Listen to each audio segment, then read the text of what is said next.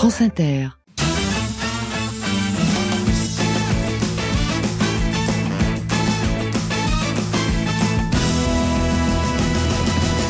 Soyez les bienvenus sur France Inter pour la bande originale avec euh, Daniel Morin, avec Lisa Delmoitier, avec euh, Tristan Lopin, Jérémy Crédville, Alexis Le Rossignol, Tanguy Pastureau, une bande au grand complet pour accueillir Pascal Arbillot et Alix Delaporte.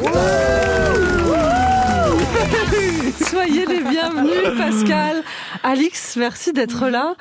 On va... Ouais, ça va Ouais, ça va. Ouais, c'est la première fois, Alix, euh, dans la bande originale. Ouais. Approchez-vous, approchez-vous, n'ayez crainte. On va parler de, de votre film Vivant, un film que j'ai beaucoup aimé parce que c'est une immersion dans le monde du journalisme. Alors forcément, j'ai reconnu quelques petites choses. Ce film sera en salle ce mercredi, demain, un dodo, le 14 février.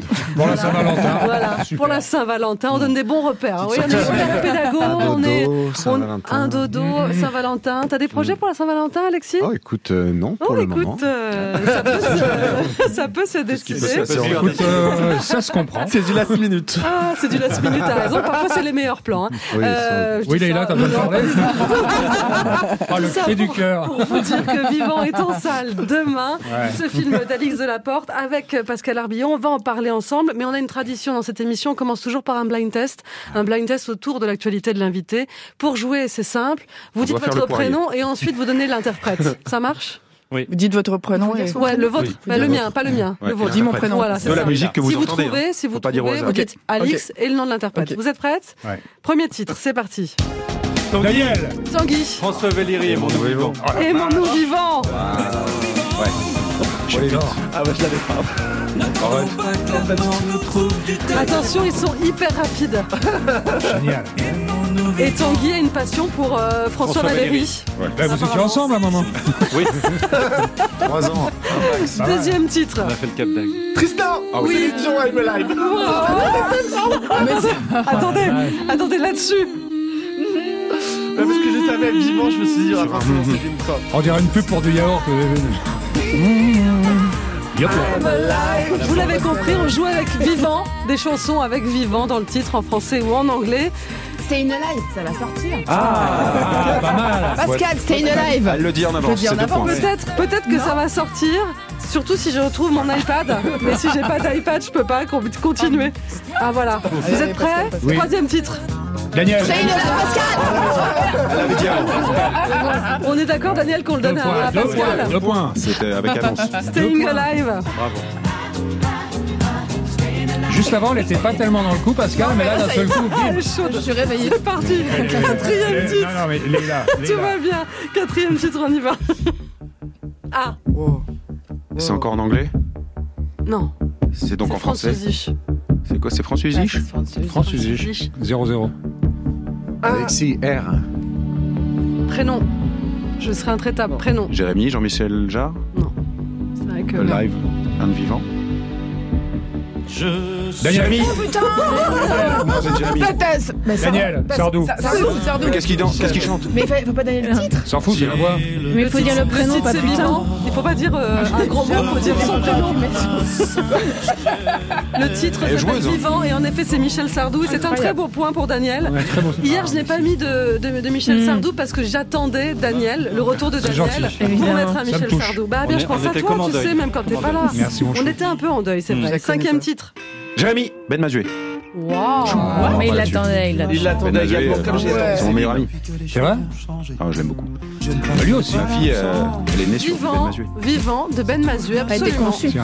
Très beau point de Jérémy Ma fille, c'est Ben Mazu. Alors on assiste à un match hyper équilibré. Un point pour Tanguy, un point pour Tristan, un point pour Pascal, un point pour Daniel, un point pour Jérémy. Beau. Pas deux points, moi Non. Ah, oui, parce qu'elle avait fait la canon. Non mais et Pascal a un bio. Quand vous avez écrit putain, vous n'avez pas eu le point. Ça a réveillé Lisa, en tout cas.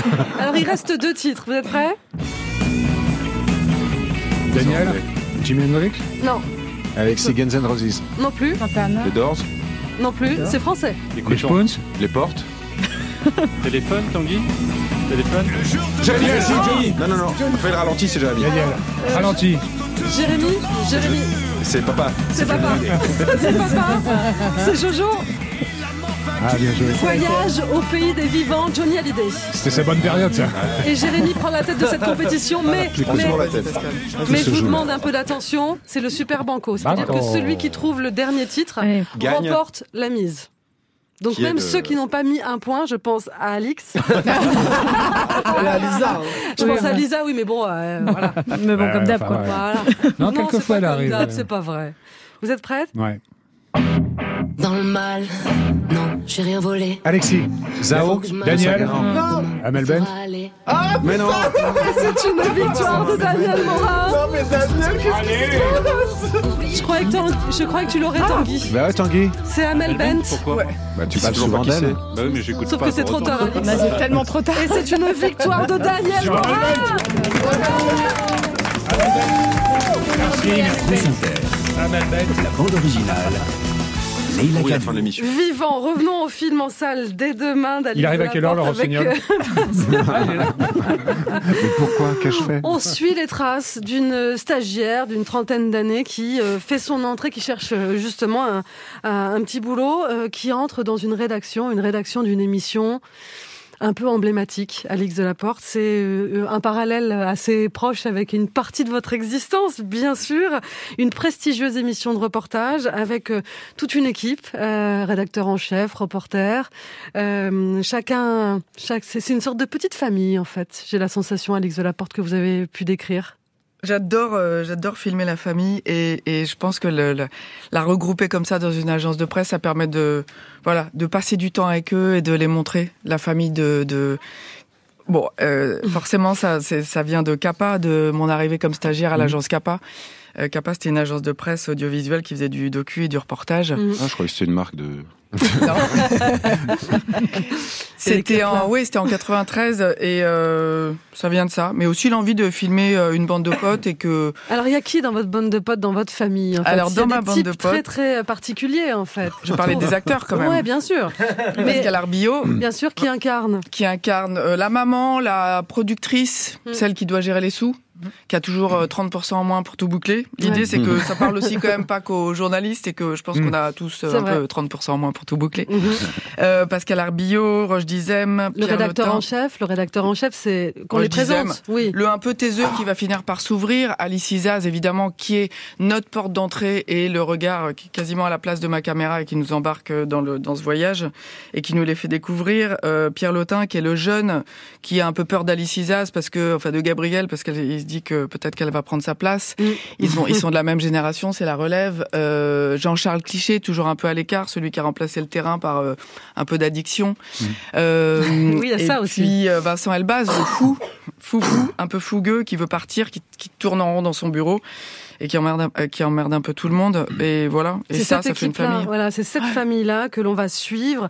On est dans l'action, on est plongé dans l'action à partir du moment où euh, cette stagiaire euh, Gabrielle, incarnée par Alice Isaz, euh, met les pieds dans, dans cette fourmilière. Tout d'un coup, euh, voilà, ça part de partout. On a ceux qui continuent de parler des plans, ça c'est les caméramans, les, les, les JRI qui rêvent de séquences, qui re, qui re-racontent des reportages, des plans, des plans magiques pour Mhm. eux, parce que c'est, on rêve en plan quand on est un JRI, Carrément. On pense plan Mhm. toute la journée, on plan- pense cadrage, où est-ce qu'on met sa caméra, où est-ce qu'on arrive à attraper un moment de vérité, parce que c'est quand même aussi central dans, dans, dans votre film, ce, ce rapport à la vérité. Et c'est un reportage sur l'hôpital qui nous permet tout d'un coup de commencer à suivre tous ces intervenants, euh, tous les témoignages qui sont, qui, qu'on est, on est en mesure de, de, de, voilà, de récolter pour constituer un produit qu'on va devoir livrer à une chaîne, parce qu'il y a une réalité Mm. économique très très présente aussi dans ce film vivant. Et Pascal, vous vous êtes euh, cette, la seule femme, la seule femme expérimentée, en tout cas dans ce Oui. groupe euh, d'hommes. Euh, mais cette Ah oui, camarade, ouais, vous êtes la seule, vous avez, vous avez pas remarqué Il y en a deux, c'est vrai. Non, mais Ouais. la- oui, c'est vrai, c'est vrai. C'est la maman qui essaie de trouver de l'argent, qui surtout en, en fait euh, essaie de les protéger contre eux-mêmes, euh, les Mm. défend, les engueule. Euh, je pense n'a pas forcément une vie en dehors euh, de cette famille, mais ça la rend heureuse. Je pense que c'est c'est ça qui est très très beau aussi. nous, en fait, on l'a vécu en même en jouant, c'est qu'on était en jeu tous ensemble. On savait pas où était la caméra, on avait des places très précises, mais on était soudés en permanence dans les plans, dans la façon de travailler. Et ça rejoignait un peu les personnages dans la réalité qui sont soudés ensemble, qui peuvent s'engueuler, pas se supporter, mais ils sont indissociables. Et Ouais. en fait, ils pourraient pas se passer les uns des autres. Et c'est une tranche de vie, euh, mais qu'on a tous dans nos métiers, même en tant Mmh. qu'acteur. Ouais, on vit ouais. des tranches de vie très folles, on rentre chez soi, mais en fait, on a besoin de cette addiction Ouais. et de ce- cette vie concrète euh, où on ne Et sait sur pas. le tournage. Et sur tu le les tournage. portés. Elle les a... Parce que Pascal, elle les portait, elle connaissait le texte de chacun. Oui, oui. Mais je Et c'était la maman. euh, Ouais, ouais. ouais. C'est Ouais. vibrant, on est dans cette immersion-là. Je pense Et que ça a va tout. créer des vocations aussi, même si euh, on raconte aussi, on est à un moment de bascule, un métier qui change, avec des mm, difficultés économiques, ça c'est aussi passionnant. On continue d'en parler. Vivant, c'est demain en salle. Allez donc voir ce film tout de suite dans la bande originale. C'est Lisa Delmoitier. Ah bah oui. Eh oui. Elisa, vous n'auriez pas fait ce film comme ça. Non, non, non, non, non, bonjour, ça va Alors attention, attention, je ne suis pas journalistophobe. Euh, J'ai moi-même une amie qui présente le JT. Voilà. Léla, il fait ça le week-end en plus. Faut vraiment pas avoir Ouais. peur d'avoir le sale rôle. hein. Les gens sont détendus. Ils ont fait leur grasse mat du Ouais. samedi après une semaine éreintante. Puis t'as Leïla. Mesdames, messieurs, je vois que toute la famille se détend et c'est top. hein. Mes petits rappels, le monde est toujours en feu. Ça va? Allez, bon week-end. Alors, ça met du baume au cœur hein, de voir Leïla au JT. Et en même temps, c'est un peu un traquenard. Pour moi, Leïla, c'est les bonnes énergies. Non, hein. Le matin, je suis en... Non, mais viens, t'inquiète, y a pas de souci. C'est pas, c'est pas un piège. Le matin, je suis encore en train de me passer mon café en intraveineuse qu'elle rentre dans le bureau avec un bonjour tellement vibrant, il débouche les tympans. C'est bien simple, Leïla, je l'appelle mon petit coton-tige. Voilà. Donc moi, j'ai associé dans mon cerveau Leïla égale good vibes. Alors je, je la vois présenter le JT, je baisse ma garde. Et puis boum, Ukraine, Palestine, hausse du prix du café, je me sens trahi. Leïla qui t'annonce une mauvaise nouvelle, c'est comme le soleil des Télétubbies qui t'annonce que t'as une MST. Quoi. C'est un coup dans le dos. Donc moi, je vote pour que tous les journalistes ressemblent à Michel Houellebecq, hein, qu'ils aient enfin un peu la gueule de l'emploi. quoi. Mais bref, euh, votre Oh, film. Alix Delaporte, parle pas de gens qui ont des gueules de déterrés, au contraire, puisqu'il s'appelle Vivant. Hein, et oui, plus tu côtoies la mort, plus tu te sens en vie. Hein, c'est vrai pour les grands reporters, mais aussi pour les médecins. Sentir la vie, ne tenir qu'à un fil, ça requinque. Hein, moi, euh, quand j'ai un coup de mou, je me fais une pédicure. Voir toutes ces peaux mortes tomber, ben, ça me rappelle que la vie est courte. Faut kiffer, merde. Par contre, euh, Pascal Arbillot, jouer une productrice journaliste, oh là là, fallait oser. hein. Entre le journalisme libre et votre pièce Interruption sur l'avortement, c'est quoi le projet, Pascal? Vous complétez le bingo de tous les sujets qui font chier l'extrême droite, c'est ça euh? Ouais, Euh, Vivement votre rôle, euh, vivement votre rôle d'imam non binaire, qu'on se marre un peu. C'est vrai, en France, journaliste est un des métiers les plus détestés euh, après celui d'agent immobilier. Ouais, c'est vrai. et c'est vrai que je sais pas ce qui est pire entre Leïla qui m'annonce une grève de la RATP et Kevin de Century 21 qui ose me dire ah tout à fait cet appartement est doté d'une chambre avec vue sur le local poubelle. C'est une offre à prendre. Non merci. Faut vraiment du courage pour être journaliste. hein. Moi j'ai fait des études de journalisme euh, mais j'ai vite abandonné. T'es payé que dalle, tu rêvais de parcourir le monde mais plus aucune rédaction n'a assez de thunes pour t'envoyer sur le terrain. Ouais. Moi j'avais une vision tellement idéalisée du métier de journalisme, tout ça à cause de ce connard de Tintin. Ah, le- franchement, le pire mensonge de Hergé, c'est que si t'es journaliste, tu vas voyager, quoi. Et je rappelle qu'il a aussi voulu me faire croire que les chiens parlent. Donc la barre est haute. Moi, j'ai fait, j'ai fait un stage pour un quotidien belge, euh, mais je me suis retrouvée au desk web. Ah. Donc grosso modo, cinq ans d'études pour faire du copier-coller de dépêches d'agences de presse. Mm. Euh, je crois que j'aurais préféré préparer le café. hein. J'aurais au moins eu l'impression d'être en Colombie, quoi. Et je me souviens, vers la fin de mon stage, mon rédacteur en chef me dit, Lisa, ça y est, aujourd'hui, tu vas sur le terrain. Ah. Trop bien. Pourquoi? Il y a le concert de Lady Gaga. Ok, cool. Je vais l'interviewer. Non. Je vais au concert Non plus. Juste, bah, va dans la rue autour de la rédac Oh et non. demande aux passants s'ils aiment Lady Gaga. Si t'as une chouette réponse, tu peux la tweeter. Et Croyez-le ou non, mais j'ai pas eu le prix Albert Londres. voilà, j'attends toujours.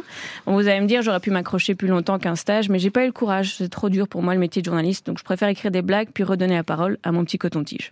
Bravo, Lisa Delmoitier. Et Lisa, euh, Oui. non, Alexis, pardon. Et Oui, sur scène. je suis là pour annoncer les dates. Euh, Aujourd'hui, Lisa qui va être euh, tous les jeudis à la nouvelle scène. Et la prochaine date, c'est le 15 février. Et elle sera également avec la tournée France Inter à Saint-Etienne Ah. le dimanche 25 février. Bravo. On parlait, Lisa évoquait euh, le prix Albert Londres. On va parler tout à l'heure avec Manon Loiseau euh, dans cette émission qui a été auréolée de ce prix, de nombreux autres prix. Vous vous souvenez, euh, Alix, de votre euh, première enquête sur le terrain quand on vous a autorisé à aller dehors et à poser des questions? C'était quoi? Euh, très bien. Mm. J'essayais, euh, j'essayais à tout prix de, de, de prendre la caméra. C'était un objet, euh, ah, c'était en 93. C'était un objet bon qui pesait 16 kilos, une Betacam. Ouais. On m'interdisait, les femmes ne filmaient pas à ce moment-là. Et j'essayais de le faire. Et on me fait un signe comme ça et on me dit, bon vas-y, il manque quelqu'un, va filmer Bernard Tapie. Mhm.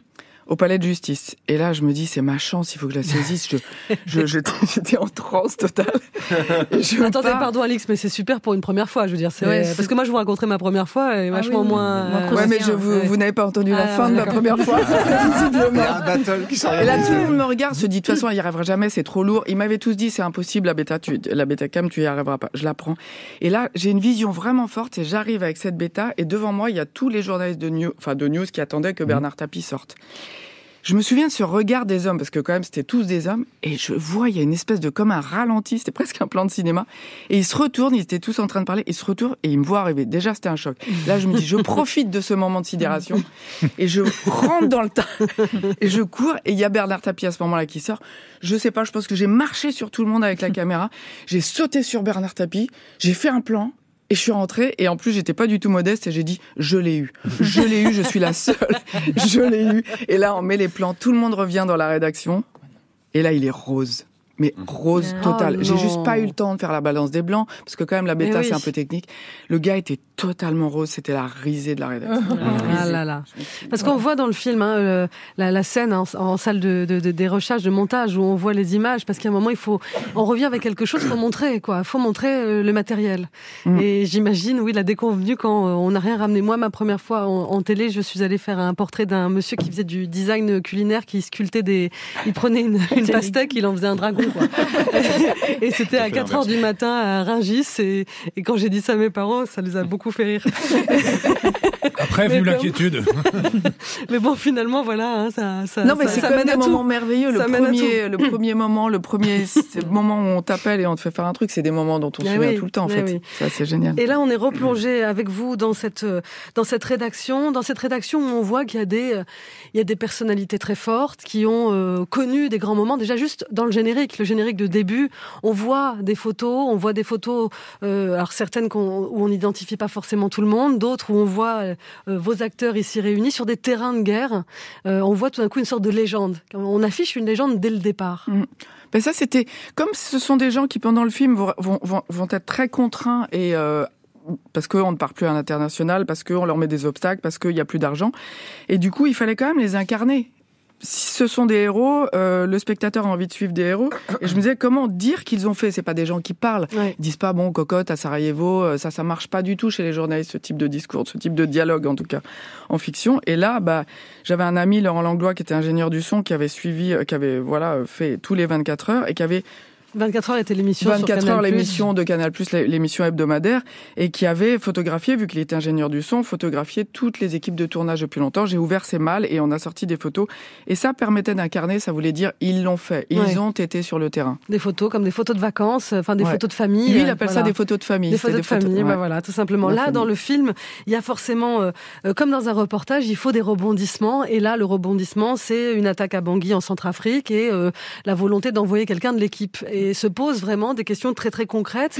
Euh, vous, Je, je connaissais pas le- le- ce qu'on appelle le embedded, c'est-à-dire qu'en fait, maintenant, euh, sur un conflit, on part, euh, on part plus seul euh, quand on est un reporter de guerre. On est part avec l'armée. On a la l'armée. possibilité de partir avec Voilà. Ah, l'armée. c'est pas une. enfin, je, je savais plus. euh, Non, coup. on a la possibilité. Soit on est embedded, soit on peut partir pour, euh, voilà, comme fait bah, Manon, elle part, elle, elle part seule. Alors justement, dans le film, il y a deux équipes. Il y a euh, à, à la tradition euh, à l'ancienne, c'est partir avec un fixeur, Ouais. partir par ses propres moyens, parce que qui dit partir avec l'armée dit euh, bah, être un peu contraint.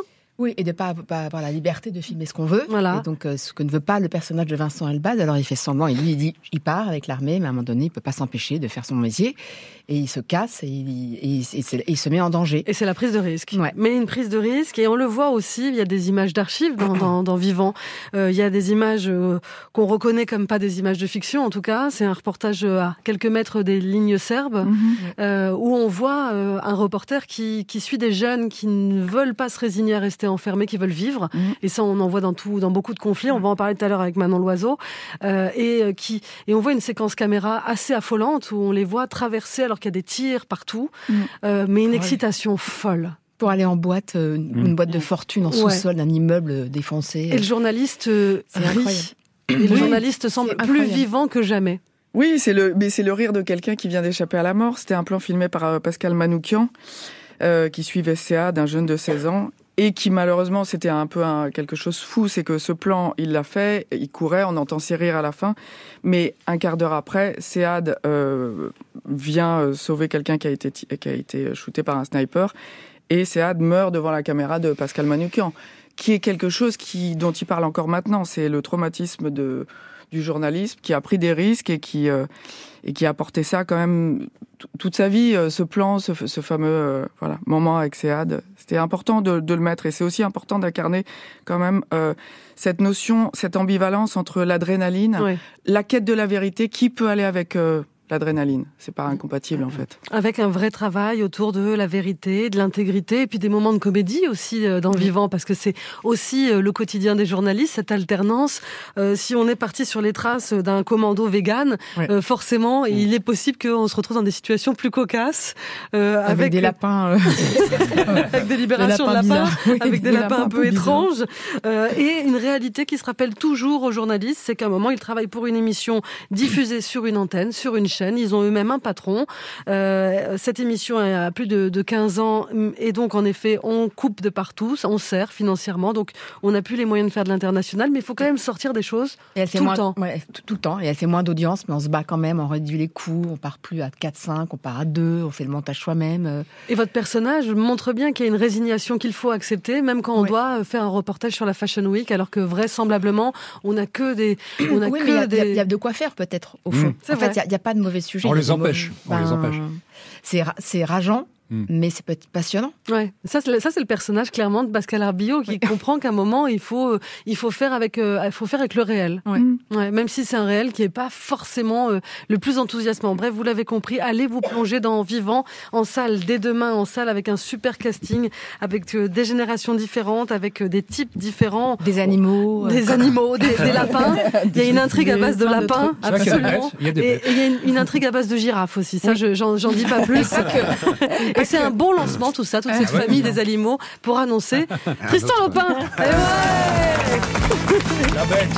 Salut la Tristan. Chine a construit un nouvel hôtel à cochons, des barres d'immeubles de 26 étages dans lesquels peuvent être logées jusqu'à 600 000 bêtes Ouais. pour répondre à la forte demande de consommation de viande porcine du pays. Ils en ont 200 en Chine et même pas un seul étage consacré aux réalisateurs problématiques du cinéma français. Franchement, c'est con parce qu'on commence à en avoir de la demande et ça crée le débat quoi comment? Des réalisateurs français blancs qui abusent de leur pouvoir sur de jeunes comédiennes, c'est très exagéré.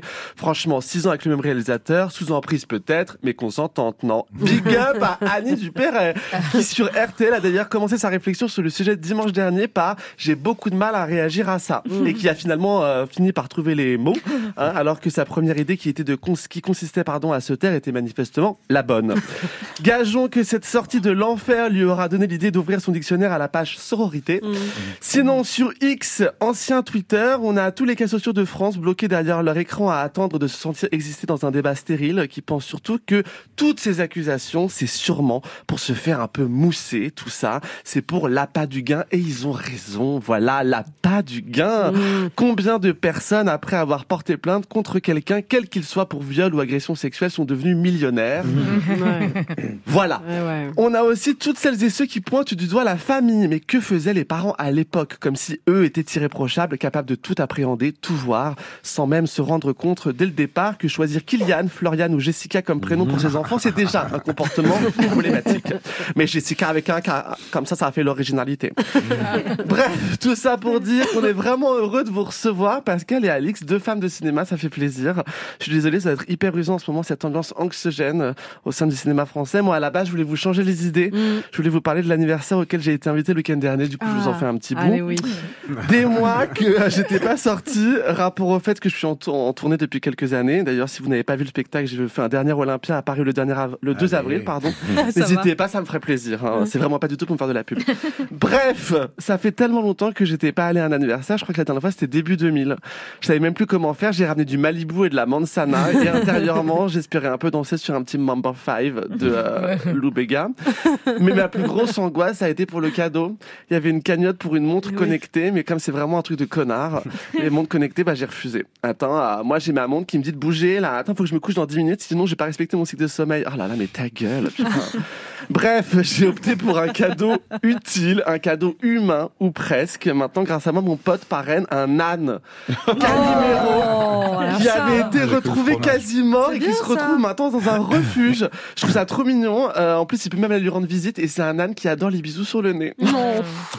Alors les haters diront qu'il y a des problèmes plus importants qu'un âne, qu'il y a des gens qui crèvent la dalle. Et oui, évidemment, j'ai bien pensé lui faire parrainer un enfant dans un pays pauvre, mais je me voyais pas mettre dans une enveloppe la photo d'un gamin qui crève la dalle en mode cadeau, un enfant. Ça aurait été super gênant, d'autant que c'était pas du tout l'anniversaire de Gabriel Matzneff. Ah, c'est plus fort que moi. Voilà, Ouais. finalement, on en revient toujours au port. Bravo, bravo Tristan.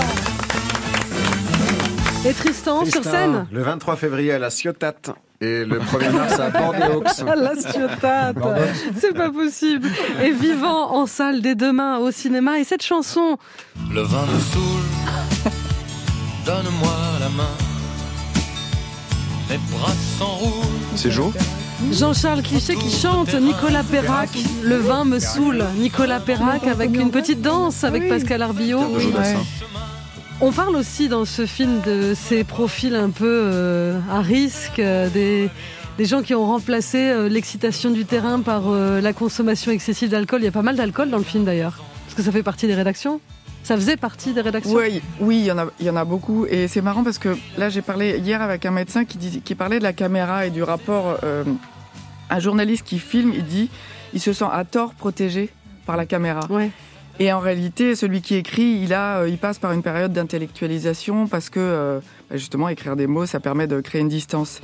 Et en fait, euh, les soldats, par exemple, quand ils rentrent de terrain de guerre, ils, ils sont très accompagnés. Les journalistes, pas du tout. Pas du tout. ouais. Et le syndrome post-traumatique, euh, ce qu'on appelle le PTSD, il est très présent, Mm. mais il, il est jamais vraiment évoqué. Donc à travers euh, Jean-Charles Cliché, il y a cette chose-là, la Mm. peur de retourner sur le terrain.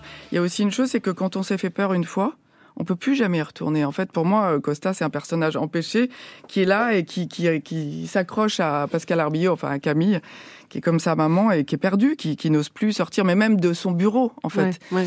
Et donc, euh, voilà, voilà. Et C'est qui un reprend- personnage qu'on Mais a- contractuellement, on peut pas les forcer. C'est un personnage qui reprend toute sa dimension quand il est en plateau et quand il est Ouais. justement quand les mots deviennent son arme pour dénoncer. Là, pour le coup, c'est un reportage sur l'hôpital et sur l'absence de moyens. Et quand il est face à cet homme politique, il est, euh, il est plus qu'investi en fait dans ce qu'il raconte. C'est un Oui. personnage hyper poétique euh, en réalité. C'est une sorte de ce Vincent Lindon, hein, c'est-à-dire qu'en fait, il est tout, tout, tout renfermé comme ça, tout. Mais tout d'un coup, Vincent Lindon, vous mettez une caméra sur lui et il est, euh, il s'exprime euh, comme il. Enfin voilà, c'est c'est c'est la magie. C'est Ouais. le journaliste, vous le mettez sur un plateau euh, de télé et tout d'un coup, il retrouve tout son tout son panache. C'est assez. euh, Enfin nous, on l'adore, euh, Jean-Charles Cliché. Bah oui. Et pourquoi Nicolas Perrac cette chanson Le vin me saoule? Waouh, je sais Ah, pas, c'est pas une chanson que j'écoutais forcément, mais il y a quelque chose d'un peu euh, naïf Ouais. et euh, que, que j'adore dans cette chanson. Je sais pas, on en a parlé avec Jean-Charles. Il y a une naïveté. On se dit mais ils, ont- ils avaient fumé quoi quand ils avaient écrit cette chanson en fait? C'est c'est tellement. Oui, euh, allez voir les paroles du vin me saoule. Ouais, Je, allée- je me suis penchée un petit peu dessus hier. On va s'intéresser aux musiques que vous vous écoutiez euh, euh, dans votre vie. On va commencer en 93. Alix, vous écoutiez?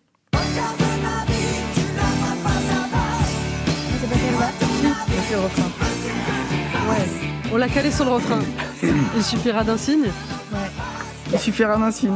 Bah, J'en ai parlé tout à l'heure en fait. C'était euh, ce fameux moment où on me donne enfin ma chance et où, euh, où je vois Hervé Chabalier. euh, de, de- j'étais enfermée dans ma dans, voilà dans ma petite pièce où je réparais les cassettes où je fais et tout d'un coup je vois Hervé Chabalier qui me fait un signe comme ça À toi. et, et qui m'envoie sur Bernard Tapie. Vous restez combien de temps à Capa?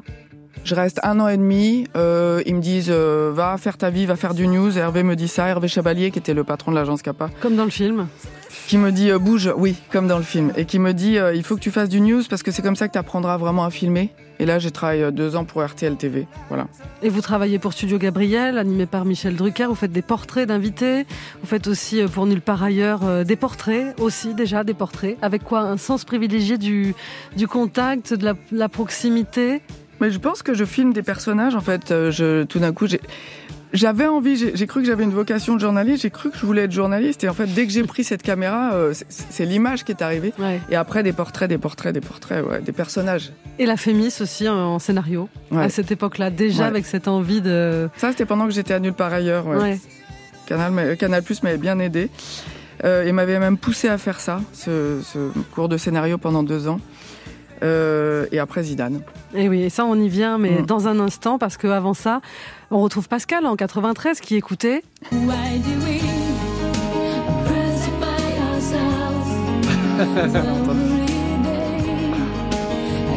La Madone. Tori Amos, Crucify, avec euh, une petite annonce pour euh, du théâtre, mais une annonce improbable. Improbable. Libération, c'est l'époque où on lisait Libération, tout, c'était les petites annonces de cœur. Les transports amoureux. Les transports amoureux, il y avait le, le logement, il y avait tout dans Libé. Et j'étais journaliste d'ailleurs à l'époque, et donc je lisais toujours. euh, C'est votre enfin. point commun aussi Ouais. à toutes les deux. Et je tombe sur une annonce euh, théâtre. euh, L'essentiel est de ne pas avoir peur, écrit en gros. L'essentiel est de ne pas avoir peur. Ça fout, aurait ça fout je les sais- chocottes, ça. Bah hein. ouais, donc du coup je me suis dit merde, je veux pas avoir peur, comme c'est mon angoisse de me limiter, d'être Ah. limité par la peur. C'est ce que disait Fourniret aussi. hein. Ah, Ce parallèle élégant. Et donc, continuez, continuez donc après ça. Bah, et donc j'ai traversé. Et se trouve que en plus le cours était en face, dans la rue d'en face. Je vais m'en remettre euh, de Fourniret. Euh, Oui, vous disiez. Et donc je disais, et donc je- je- j'y vais comme ça sur un coup de tête et je tombe sur un jeune élève du conservateur qui avait ouvert son cours. J'étais la seule élève. Et donc il m'a fait donner deux trois cours et puis à la fin il m'a dit mais écoute euh, continue, va, va vraiment t'inscrire dans un vrai cours. Ouais. Et donc j'ai démissionné, mais grâce à cette annonce. Et vous vous êtes senti quoi? Bien dès les premiers cours? Tout de suite. Tout de suite. J'avais l'impression qu'on me parlait euh, bah, de la nature humaine. euh, on parlait littérature et en même temps de psychologie. Et en même temps, il y avait, je sais pas, je me sentais bien. Tout de suite, j'avais évidemment peur. Quand Ouais. je suis montée sur scène la première fois, j'étais tétanisée. Mais ça m'a sauvée, je crois. Et vous qui êtes si sensible aux, aux mots, en fait, l'essentiel est de ne pas avoir peur, que ça, ça Ouais. vous attire. Ça veut dire que dans votre façon d'écrire, de vous adresser aux autres, vous avez aussi, je sais pas, vous réfléchissez beaucoup dans le poids des mots, le sens des mots. Ah, il y a, il y a Alix Ah oui, qui alors opine ça, du je sais chef. pas. Ah ouais. Ah, c'est génial parce que quand, on ouais. confie un, quand on confie un, un rôle à Pascal et qu'on travaille un peu avant, elle a le scénario, elle a noté sur chaque séquence quel mot, pourquoi et pourquoi je l'ai écrit comme ça et pourquoi je le dis comme ça. C'est extraordinaire. Avec une intelligence de la situation. euh, moi, j'avais très envie de travailler avec Pascal depuis super longtemps et je pense que le rôle, euh, le rôle de Camille, qui est un peu un soutien et qui est la Mm. maman, elle l'a aussi fait dans tous les films. C'est-à-dire que seraient les acteurs euh, sans Pascal Arbillot, si présente au jeu, si avec quelque chose, un apport si personnel. Moi, c'était un, c'est, c'est, c'est un rêve de, de travailler. Ah, avec c'est une belle déclaration. Hein, moi pareil, hein, moi j'ai- j'ai- j'adorais les films de Alix. C'est ma passion. Angé- Vous en parlerez après, Angèle Ouais, et Tony. absolument. Daniel Sororité, on disait. Ouais, voilà. Voilà une démonstration euh, grandeur nature. On passe à, aux années 2002-2003. Euh, Alix, vous écoutiez? Derrière les crépitements des flashs, derrière les vivas, derrière les poignées de main, derrière les signes ça aucun main, derrière le décor, derrière les éclats. Samouraï de verre à Kenaton. Pourquoi cette musique pour illustrer cette année C'est un moment où je, je finis, donc j'ai fini, j'ai fait un premier court métrage et là on me propose de travailler. J'avais déjà accompagné Zidane et filmé Zidane pendant euh, une fois par semaine. Je faisais un petit film pour Canal et là on me propose de faire un DVD sur lui, un, un double DVD. Le producteur avec qui je travaille, je faisais mon court métrage, Pascal Cocheteux, euh, chez Why Not Productions. Je viens le voir, je lui dis qu'est-ce que t'en penses, j'ai envie de faire un deuxième court métrage, mais on me propose ça, le DVD sur Zidane. Et je lui dis, mais j'ai peur que ça m'éloigne du cinéma. Il me dit, tu connais beaucoup de gens à qui on propose de faire un double DVD sur Zidane. Donc bon, j'y suis allée. et là, euh, j'y suis allée. Et là, donc euh, forcément, c'était pour Studio Canal. Donc il y avait, euh, il, fa- il fallait trouver la musique pour illustrer ce, ce DVD. Et j'ai demandé à Kenaton de, de sortir un titre. C'était un moment très très précieux parce que il allait faire un titre qui allait être récurrent dans le dans ce DVD. Et je l'attendais. Et le jour où il me l'apporte, et en plus il l'a fait gracieusement. D'ailleurs, c'est lui qui conserve les droits de ce titre, Samouraï de verre. Euh, et le jour où je l'entends pour la première fois, il parle de lui, il parle de Zidane dans cette chanson. Donc voilà, c'est un grand voilà grand Et- souvenir. Et c'est Jean-Louis Trintignant qui pose sa voix dans ce documentaire. Comment est-ce que vous en êtes en arrivé, arrivé à, à faire un portrait de Zidane? C'est-à-dire que il faut quand même euh, avoir un peu confiance, euh, être dans une, je sais pas, dans un échange simple, facile, parce qu'il accepte d'être suivi par vous. Bah, en fait, je l'avais rencontré pendant la Coupe du Monde 98, puisque j'étais envoyé spécial de Canal euh, là-bas, à Oui, enfin ça Clairefontaine. fait pas non plus. euh, il en a rencontré d'autres des reporters. Bah, déjà, j'étais là, quand même la seule femme qui leur Ah. parlait pas de l'action qu'ils venaient de faire Ah. dans le match. Euh, je leur parlais d'autres choses, de leur famille. euh, Est-ce que euh, voilà, Bah, voilà. les enfants manquent pas un peu et voilà. Et ensuite, ça a duré trois ans où j'allais quasiment toutes les semaines faire un petit sujet sur lui. Donc par exemple, j'arrivais, je disais, euh, bah tiens aujourd'hui, est-ce que tu peux montrer comment tu fais la roulette? Donc on, voilà, c'est quand même un boulot extraordinaire de, de faire ça. Donc ça, ça a duré, euh, c'était les deux années de la Juventus et ensuite à Madrid. Et dans son contrat, il y avait, euh, à la fin de son contrat Canal, il y avait l'exploitation, enfin la fabrication d'un double DVD. Je me souviens d'une chose sur Jean-Louis Trintignant, je l'avais rencontré parce que j'avais fait un portrait de lui pour Nulle part ailleurs et j'avais mis, donc je lui ai demandé de faire la voix, le commentaire de ce DVD. C'était écrit par Grégoire Margoton, donc très beau texte. Et quand j'avais... Journaliste sportif à Journaliste Canal. euh, sportif à Canal et ensuite à TF1. Et hum, quand j'ai montré à Nordine, le frère de Zidane, le, dé- le, le Mm. film, voilà, la rétrospective sur la vie de Zidane, il m'a dit, waouh, c'est génial, mais euh, c'est qui le vieux là qui parle avec sa voix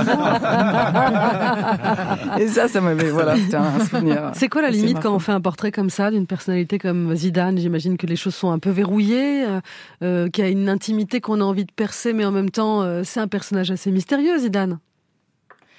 Euh, le, le, la priorité pour moi, c'était de montrer quelque chose que je ne voyais pas de lui. Et c'est toujours à chaque fois ce que je cherchais quand même dans les portraits et Ouais, même, et dans, même chez les- dans le jeu, hein. Dans le jeu, Ouais. c'est de montrer cette énorme intelligence émotionnelle Mm. et cette autodérision, c'est-à-dire une grande capacité, euh, voilà, une, euh, et beaucoup d'humour. Ça, je voulais absolument le, le montrer. Et après, les limites, l'avantage, c'est que dans ce double DVD, on n'avait pas encore, on n'était pas passé par le coup de boule. Et Donc oui. euh, voilà. C'est après quand j'ai fait un autre film pour Canal qui s'appelait Le Dernier Match, où là la question a été abordée et c'était un moment où il était encore beaucoup trop sensible pour en parler. Vous croyez que c'est suite à votre reportage Dans ces mêmes années, euh, Pascal, vous écoutiez.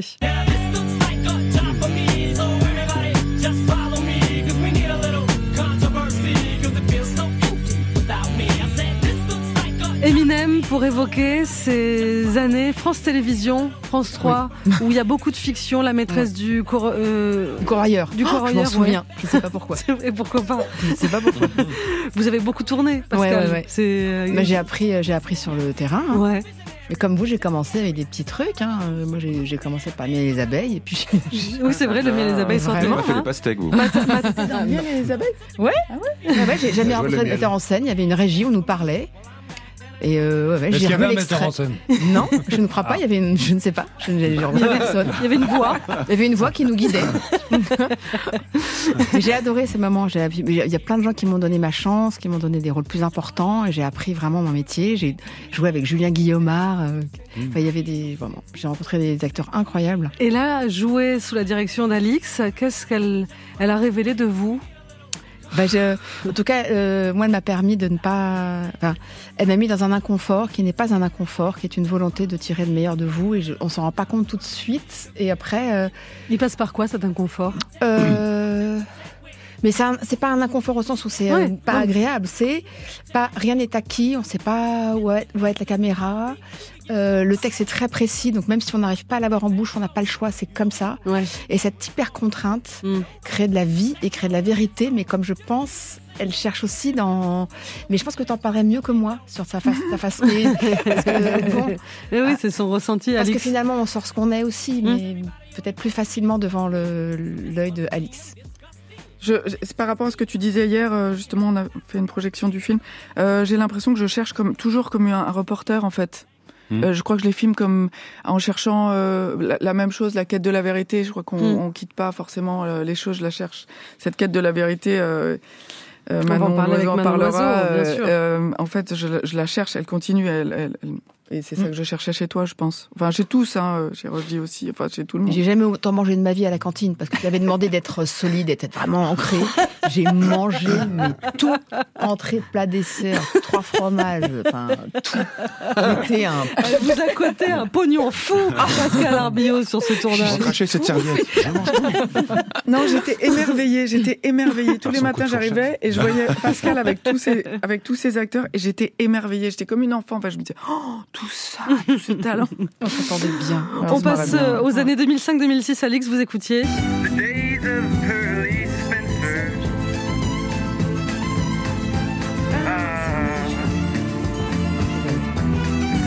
Moi, je faisais ça aussi, je chantais dans des gobelets. David McWilliams, pour évoquer votre deuxième court-métrage, Alix, comment on freine dans une descente avec euh, Clotilde M qui vous vaut le Lion d'Or du court-métrage à la Mostra de Venise. Votre premier court-métrage, c'était avec Roche Dizem d'ailleurs, euh, pour faire un petit clin d'œil euh, euh, à Zidane aussi, parce que je crois qu'en échange, il voulait Ouais. un maillot signé de Zidane. Ouais. C'est pas mal pour Ouais, convaincre des, exactement. des- des artistes. Euh, ça, c'est c'est déjà se dire qu'on est parti. Euh, un deuxième court métrage dans cette destinée-là de cinéaste et qu'on va jamais quitter ces- ce rail-là. C'est- le moment où je pense que je me dis tiens ça c'est ça c'est ma place. Mm. c'est là-bas. Mais je me dis jamais je, je- je suis en train je, je vais faire du cinéma. Je me dis jamais je vais être journaliste. Je me dis jamais. C'est le moment où on est à la bonne place où on reconnaît. C'est pour ça que dans le film où souvent quand on parle à des jeunes je dis que, que nos chemins nous mènent quand même quelque part. Et qu'il faut pas avoir peur en fait de bifurquer de se tromper de s'arrêter. Parce que il y a un moment là je me dis ah ça c'est ma place Ça finira par faire sens à un Ouais, moment donné. voilà, exactement. On passe à l'année 2, toujours la même 2006. C'est vous, Pascal, vous écoutiez. je sais Attention. L'âne trop trop. Merci beaucoup. Merci, Pascal. Vous jouez- jouez jouez quel rôle dedans ça, ça faisait bien 24 heures que je l'avais pas entendu celle-là. Donc, On a tout entendu, quoi, tout- cette musique pour évoquer cette série. Merci, les enfants vont bien. Oui, c'est vrai que j'ai adoré faire. C'est les premières séries euh, sur M6. euh, Une série qui a duré qui a duré longtemps. On on n'a toujours pas compris pourquoi ça s'est arrêté. Moi, je suis tombée enceinte pendant. Ouais. euh, qu'on a m'a filmé mon, mon ventre. Ça, ça, fait peur à personne. euh, et c'était ouais, une communauté de vie. Alors là, par exemple, c'était une tranche de, de vie incroyable avec Bernard Herlès. Vous incarniez une mère de famille qui avait beaucoup d'enfants. 5, 6 enfants. Bah, à la fin, on aurait pu en avoir 10, mais vraiment. Mais tous les ans, on en rajoutait un. C'est ça qui était dément. C'était dément. Dont le mien, bah, qui n'a pas été filmé, mais j'étais vraiment Qui était- enceinte. Et ouais. Stéphane Clavier, à l'époque, qui réalisait, euh, moi, je lui ai annoncé que j'étais enceinte. Je lui ai dit, bon, c'est une catastrophe, je ne peux pas tourner. Il m'a dit, mais si, c'est génial. Donc, euh, voilà. Il y a quelque chose de l'ordre de la troupe avec des séries Ouais, comme ça qui durent comme Vraiment. plus- plusieurs années. dans le même lieu qui maintenant a été complètement détruit et euh, re- re- redécoré. Je ne sais plus ce que c'est maintenant. J'ai l'impression que toutes vos expériences de, de vie euh, ont eu lieu dans la joie, Pascal. Oui. Oh, pff, oui. Oh. Il y en a une ou deux quand même. deux, trois pas- non, Il y a des petits, il y a des petits, oui, des petites souffrances, mais c'est normal, c'est la vie. C'est normal. Mais Ouais. c'est pas. En revanche, ça ne reste pas. C'est ça qui est génial. Ouais, on, se souvient des belles choses. Bah oui, Mm. toujours. 2011, Alix, vous écoutiez. Eminem aussi. Mais c'est la street en fait, les deux là. Ouais, ouais, on est. non mais Tu crois quoi C'est un super principe de. C'est un super. En fait, c'est très marrant quand vous nous demandez ça. On- La première réaction, on se... bon, alors attends, je, je mets ça, je mets ça, et je, et je m'étais dit non. Fais-le très très vite, sans réfléchir. Parce que sinon, en fait, on se, on se regarde un peu faire. En Bah fait, oui. dans nos choix, est-ce que je vais mettre un peu de rap pour dire que je suis pas trop ringarde? Je mets du classique. Euh, et là, j'ai pensé à Jules, je me dis non, quand même pas, parce que là, mon fils va me tuer. là, on va pas me croire. Mais en fait. Alors que l'âne trop trop. euh, vraiment. Non, ça c'est un moment où on s'interroge et, et Avec c'est l'âne trop le- mais oui, mais ça avait un lien en fait. Là, là, je commence à penser à, aux enfants, aux enfants et aux enfants que je laisse trop. J'ai commencé à travailler à 13 ans et là, euh, il y a un trop plein. C'est-à-dire, j'ai des images de, de mon fils euh, dans son maxi cosy sous la table de montage. Euh, Deux semaines après l'accouchement, je suis dans un jet avec Zidane. Je sais que je suis un truc, mais trop vite, trop fort et, et et l'enfant, et cette chanson, elle parle de ça, de, le- de- voilà, de- du père qui part et qui laisse euh, sa fille, et, et elle, elle m'envahissait. Je, je sentais que là, il fallait que je commence à ralentir, et- Ouais. et, je prenais conscience de, de peut-être le côté, le côté euh, justement, bah, trop absente. Voilà. Et c'est à ce moment-là que vous réalisez votre premier long métrage. En termes de temps, c'est pas mal aussi, hein, je Ouais. pense. Angèle et Tony. Ah ouais. Magnifique, dément, dément, Ouais, très très beau film. Euh, tout- toutes les personnes qui en parlent gardent un très très beau souvenir de ce film avec Grégory Gadebois et Clotilde M, qui, a- qui est resté votre duo aussi favori, même dans le, le- le long métrage suivant. hein. Euh, Mm. Vous êtes resté très Ouais. fidèle à eux, ne voyant pas de meilleur comédien à associer. Et c'est vrai que c'est une très belle histoire d'amour. Donc on est sur un, un autre genre là encore. On parle encore de la famille finalement. et d'un décor assez prégnant. Et je me rends compte que le journalisme euh, par lequel j'ai commencé fait que les milieux professionnels sont très présents. Là, c'était les marins pêcheurs. C'était à un moment où c'était assez galère, les quotas venaient d'arriver, donc c'était compliqué. Euh, le milieu professionnel est toujours prégnant. Je, je, sur Angèle et Tony, il y avait quelque chose d'assez merveilleux aussi, c'est de voir émerger.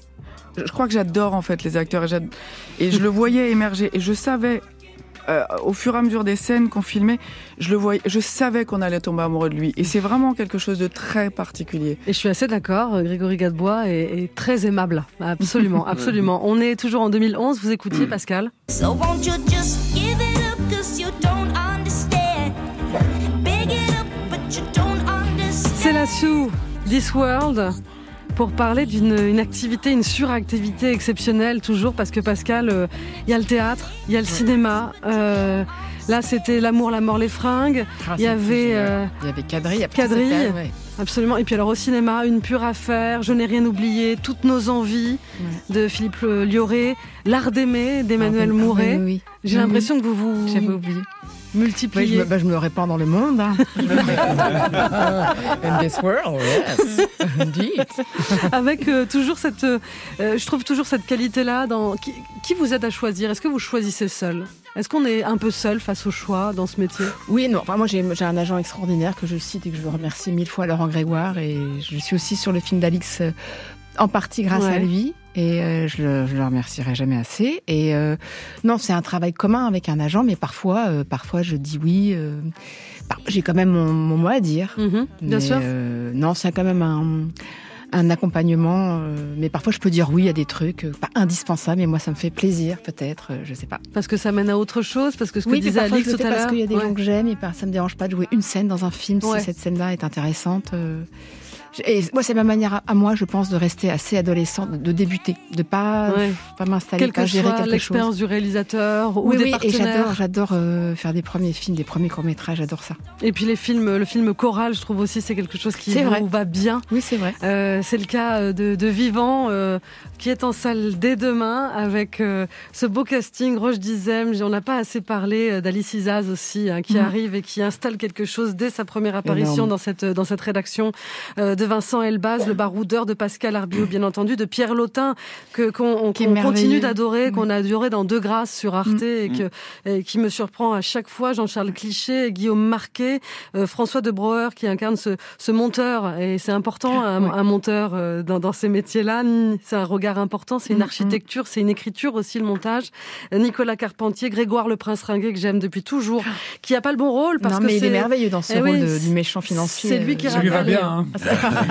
Et on pourrait parler d'Alice Isaz, parce qu'on Oui, parlait de sororité, et justement, Alice Isaz, c'est vraiment quelque chose de particulier, c'est qu'elle est notre regard, elle nous fait entrer, puisque c'est la, la stagiaire, Ouais. euh, Gabrielle la stagiaire, et en fait, euh, c'est pas si simple que ça, et Pascal peut en parler, c'est pas Mm. si simple que ça.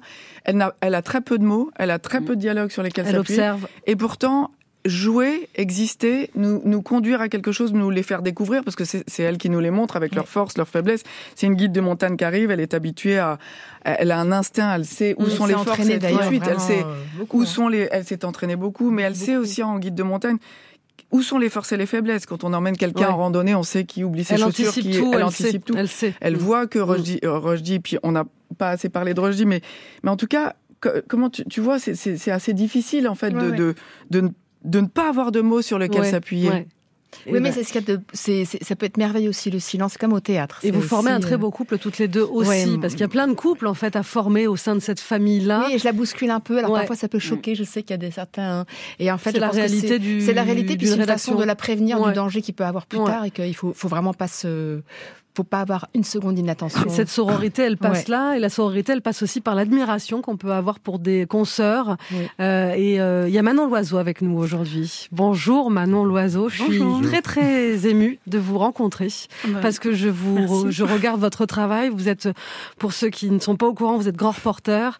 Euh, vous êtes bardé de prix, notamment vous avez été récompensé du prix Albert Londres. Vous avez de la guerre en Tchétchénie, en passant par l'Iran, la Syrie, la Birmanie, l'Ukraine, la Russie. Vous avez un parcours exceptionnel. Vous avez travaillé pour Kappa. En ce moment, on peut voir votre travail sur euh, sur Arte. Ukraine sur les traces des bourreaux. Un reportage euh, sidérant, très émouvant. Euh, c'est difficile de d'oublier euh, ces images-là une fois qu'on y a été confronté. Bref, je suis heureuse. Je vous adore. Voilà, tout simplement. Euh, je trouve que vous êtes un, un modèle assez exceptionnel. On va vous chanter une chanson. Ouais, et voilà. Je vais vous faire des bisous de votre sœur en plus, dont j'ai saigné quelques albums. Mais c'est surtout vous aujourd'hui que j'ai envie de mettre en lumière parce que vous connaissez, euh, vous avez vu le film. Euh, vous connaissez ces ambiances de rédaction. Vous avez travaillé pour Kappa. Qu'est-ce que vous en avez vu, perçu? Ben, moi, je suis très émue d'être là et je suis très émue par votre film, euh, et par ton film, Alix. J'ai replongé dans ce que, voilà, dans mon arrivée à Kappa. Moi, je vivais à Moscou à l'époque, mais je trouve que c'est euh, très juste. euh, ça montre euh, cette, la passion, notre passion d'aller sur le terrain, mais aussi nos fragilités, notre humanité.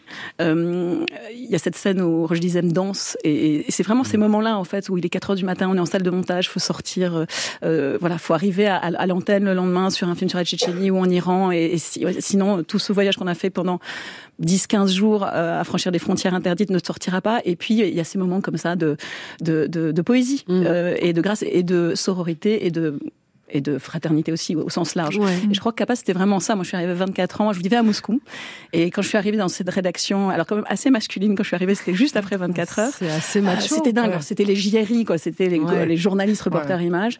Moi j'étais euh, voilà, une toute jeune fille qui arrivait de Moscou. Donc, alors, j'arrivais de Moscou, donc ça, ça allait. Et, et, et en même temps, j'ai trouvé tout de suite des parrains. C'est-à-dire que des, des grands frères qui voulaient, euh, voilà, qui, qui, qui m'ont pris un peu, un peu, euh, voilà, sous, sous, leur, sous leurs ailes et qui m'ont, euh, qui m'ont appris, parce que moi, je, je travaille pour la presse écrite, je travaillais à la BBC au Monde à Moscou.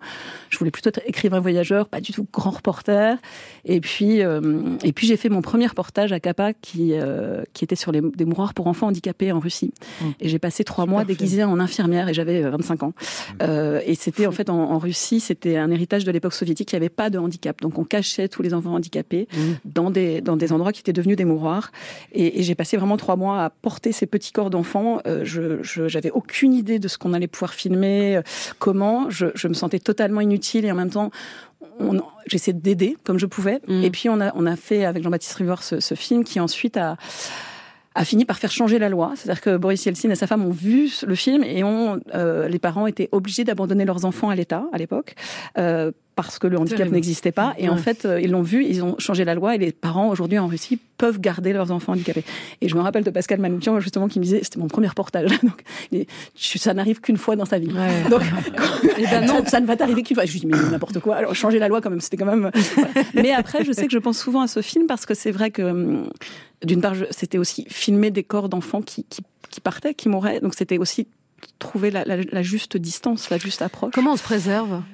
Oh, euh, moi, en plus, euh, j'habitais à Moscou, donc j'avais pas du tout les clés. Je crois que j'y avais pas réfléchi. Après, je crois que ce qui m'a porté, c'est qu'on a passé dix ans à retourner avec envoyé spécial et à suivre l'évolution de ces enfants. Les médecins sont arrivés du monde entier pour apprendre les infirmières, aux infirmières russes à traiter le handicap. Donc, il y a eu tout un, un énorme élan de solidarité avec beaucoup de, de moyens qui ont été donnés par des, par des spectateurs à travers le monde. Et, et ça, ça m'a aidé. Et en fait, moi, j'y allais après bénévolement tous les week-ends pour, pour aider. Et ça, ça, voilà, ça, ça aide. Et je pense souvent, alors après, je suis allée beaucoup en Tchétchénie et dans ces lieux clos, moi, j'ai- je me suis ensuite, euh, c'est vrai que je suis allée vraiment vers ces endroits-là, ces, ces, ces pays interdits, ces guerres euh, non couvertes, pour faire sortir des voix. Mais je pense toujours à ce, à ce premier reportage parce que c'était, euh, euh, oui, on avait réussi à faire sortir les voix qui étaient à peine des voix de ces enfants et, et, et, et, et ça avait fini par, euh, par faire bouger les lignes. Et en ça, Kappa, euh, voilà, Pascal Manoukian, Hervé Chabalier, tout- tous ses amis, c'était cette grande famille. euh, Il y avait ce, ce côté, euh, voilà, tout est possible. Et, Mm. à l'époque, je me rappelle, on partait parfois sur le terrain, il n'y avait pas forcément le financement de la chaîne. Et Hervé Chabalier, il osait, il a dit, allez, t'y vas. Ouais. Euh, voilà. voit Alors lui, il avait toujours peur que je Ouais. revienne pas dans le sens où j'étais tellement attachée aux gens, moi j'avais besoin de m'attarder, qu'ils disaient, donc tu restes pas trop longtemps. il faut que tu reviennes parce que C'est c'est un avantage aujourd'hui d'être une femme. Je pense Oui. à des consoeurs, je pense à Marise Burgot, Oui. je pense à Martine euh, Laroche-Joubert. Martine Laroche-Joubert, Je pense à. Dorothée, Dorothée aussi, euh, des femmes de. de Ksenia Bolchakova avec qui j'ai fait le film Absolument. euh, sur l'Ukraine. Euh, je pense à- il y a plein d'autres Je crois que, que c'est vraiment pas. un avantage. Ouais. Euh, Et c'est quoi l'avantage Moi, je suis arrivée. Alors c'est vrai quand je suis arrivée à Kappa, la première chose qu'on, il y a un moment, on a dit, tu verras ici, euh, bah, pour le commentaire, euh, pour le, ton reportage, il n'y a pas de voix de fille. Alors moi, j'arrivais de la BBC où je faisais mes émissions de radio, je faisais ma voix, je suis à moitié anglaise, donc on m'a toujours dit que j'avais une bonne voix. Et puis au bout de deux reportages, bah, j'étais une des premières voix de filles. Et quand toutes les filles qui sont arrivées après, je leur disais, surtout tu fais ta voix. Et voilà. Mais c'était un peu à ce moment-là où on pensait, alors il y avait des études qui disaient, euh, si c'est une voix de femme, en fait, les téléspectateurs zappent. Euh, Je sais pas d'où ça venait, mais voilà. Ouais. Et, et petit à petit, non, ça c'est, en fait, déjà, il y avait, voilà, Marine, Martine Laroche-Joubert, il y a- en ouais. fait, dans le news, il y avait beaucoup de femmes, mais de- il y a plus de plus en plus de femmes. Et sur le terrain, moi, je vois, voilà, j'étais en Ukraine pendant plus d'un an avec Senia et euh, il y avait énorme, enfin, 4 70% de femmes. Et je crois que c'est un avantage. Moi, ça m'a toujours aidé à franchir les checkpoints en Tchétchénie avec un petit foulard sur la tête. Bon, je parle le russe, mais j'ai, on, on- on se méfie moins. Euh, on se méfie moins d'une femme. On arrive, euh, voilà, on se faufile Enfin, sur il y a les il y a quand même le risque. C'est Il y a le risque, mais mais Comme un euh, bah, il y a individu. le risque, il est pour Oui. tout le monde. Ouais. Et puis encore, moi, je me souviens toujours d'un homme tchétchène qui m'avait dit, mais vous venez ici comme dans un zoo, vous filmez, et après vous repartez, mais nous on reste. Et moi, c'est vraiment quelque chose qui me, c'est-à-dire comment protéger les gens qui nous parlent, mais nous on choisit d'y aller. C'est un, vrai- c'est une passion et c'est un choix d'y aller. Bien sûr qu'il y a le risque, mais moi, c'est le, les gens qui restent qui ont le courage. Est-ce que justement, comme dans le film, on voit le personnage de Vincent Elbaz qui est qui est qui est shooté en fait à, à ce risque-là, à cette excitation-là, qui a envie de ça? C'est un peu. Alors, moi, j'ai, cru, cru que ça m'arriverait pas. Euh, c'est- je crois qu'il y a beaucoup plus les photographes de guerre qui ont besoin d'être vraiment le- au plus près possible pour filmer. Moi, j'ai toujours euh, essayé d'être euh, sur sur le côté, à savoir filmer les femmes, les enfants, euh, comment on résiste par la vie, et, et pas aller euh, sur la front line, enfin la ligne de front, qui est en fait à un moment donné, on se sent effectivement nécessaire à la guerre. Mais je me souviens d'un moment justement en Tchétchénie où je, je travaille pour le Nouvel Obs et pour Kappa, et j'ai dit à mon rédacteur en chef au Nouvel Obs, mais là je vais rentrer parce que je sais, c'était Noël, je, je vais rentrer parce que je sais qu'on va arriver à Grozny. Et c'était Noël, il m'a dit non, non, tu rentres voir ta mère, ta sœur, etc. Mon père venait de mourir, donc il y avait quelque chose. J'ai dit non, non, je veux fêter Noël à Grozny. Et il m'a dit écoute, tu peux, mais je ne publierai pas ton article. Et il m'a dit cette phrase définitive un bon journaliste est un journaliste vivant. Et ça paraît absurde, mais Ouais, c'est profondément vrai.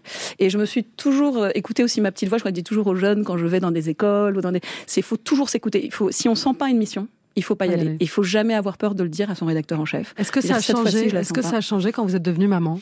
Totalement. Le garçon qui est là derrière moi en studio.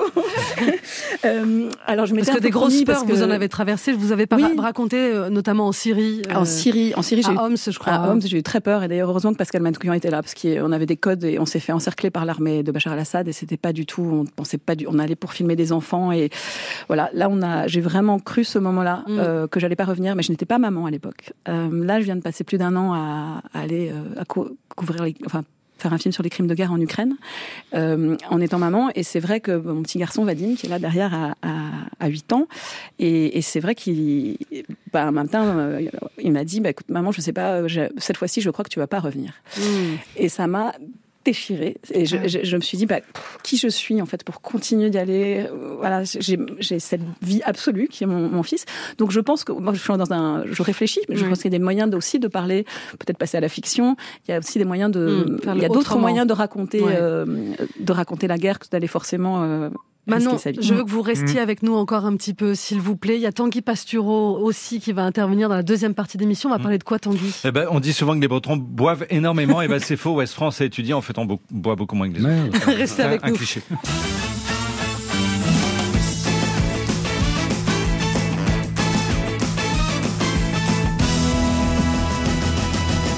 C'est le retour de la bande originale sur France Inter avec euh, Tanguy Pastureau, Daniel Morin, Lisa Delmoitier, Tristan Lopin, Jérémy Crédville et Alexis de Rossignol. Qui nous fait coucou en régie. et nos invités, bien entendu, Alix de la Porte et Pascal Arbillot et Manon Loiseau qui est resté avec nous. Voilà, on fait une espèce de, trio, triade capitoline, là, euh, pour parler de Vivant. Votre film, Alix, qui est en salle dès demain avec un super casting, avec au cœur de ce film un métier, un métier passion, un métier un peu même sacerdoce, on a envie de dire, le métier de grand reporter, de, journaliste. On était en train d'évoquer euh, les, les figures comme ça qui ont, euh, dans notre imaginaire, mais dans la réalité aussi, euh, meublé cette grande école CAPA. C'était une grande école pour beaucoup, beaucoup de journalistes, dont beaucoup se revendiquent, ou ont beaucoup ont... C'est un peu les amandiers du théâtre, hein, l'école CAPA. Il y a quelque chose comme ça, un peu mythique, euh, que, que les journalistes regardent de plus ou moins près, avec des personnages comme le vôtre, euh, Pascal Arbillot, cette femme-là qui tient absolument tout. Euh, ça repose essentiellement sur elle parce que il y a plein d'ego à gérer aussi. Et puis c'est une femme qui s'interroge sur euh, son avenir de femme. Euh, Oui, oui, à un moment donné, là. oui, ouais, on peut le dire. Oui, elle- tout d'un coup, elle demande à ben, Jean-Charles, enfin, au personnage de Jean-Charles, tu veux pas me faire un enfant Puis, pff, Au bout de deux secondes, elle dit, mais non, mais c'est pas ça. J'ai pas le temps, je peux pas, je peux pas. Mais Mais c'est ça qui est bouleversant, c'est ces personnages, c'est que c'est des, ils sont tellement vivants qu'ils veulent tout, ils peuvent pas avoir tout et en Ouais. même temps, ils pourraient l'avoir. Et j'ai rencontré, j'ai eu cette chance d'Elisabeth Bevin. de- dont est inspiré un peu mon, mon personnage, qui était la la directrice directrice, euh, générale de Capa. Et euh, qui a la même vitalité que, Que Manon. Et Manon, Voilà. ça me On parlait Manon juste avant. La même euh, féminité vitale. Et Ouais. je trouve ça On parlait juste avant de la pause de ça, du, un moment du risque euh, inhérent à ce métier. À Mhm. partir du moment où on va sur des terrains euh, euh, difficiles d'accès et où il se passe vraiment des choses, la maternité et cette idée de se réinventer ensuite, parce qu'on, il est difficile et sans doute douloureux de faire peser ce risque-là sur la, la vie d'un enfant.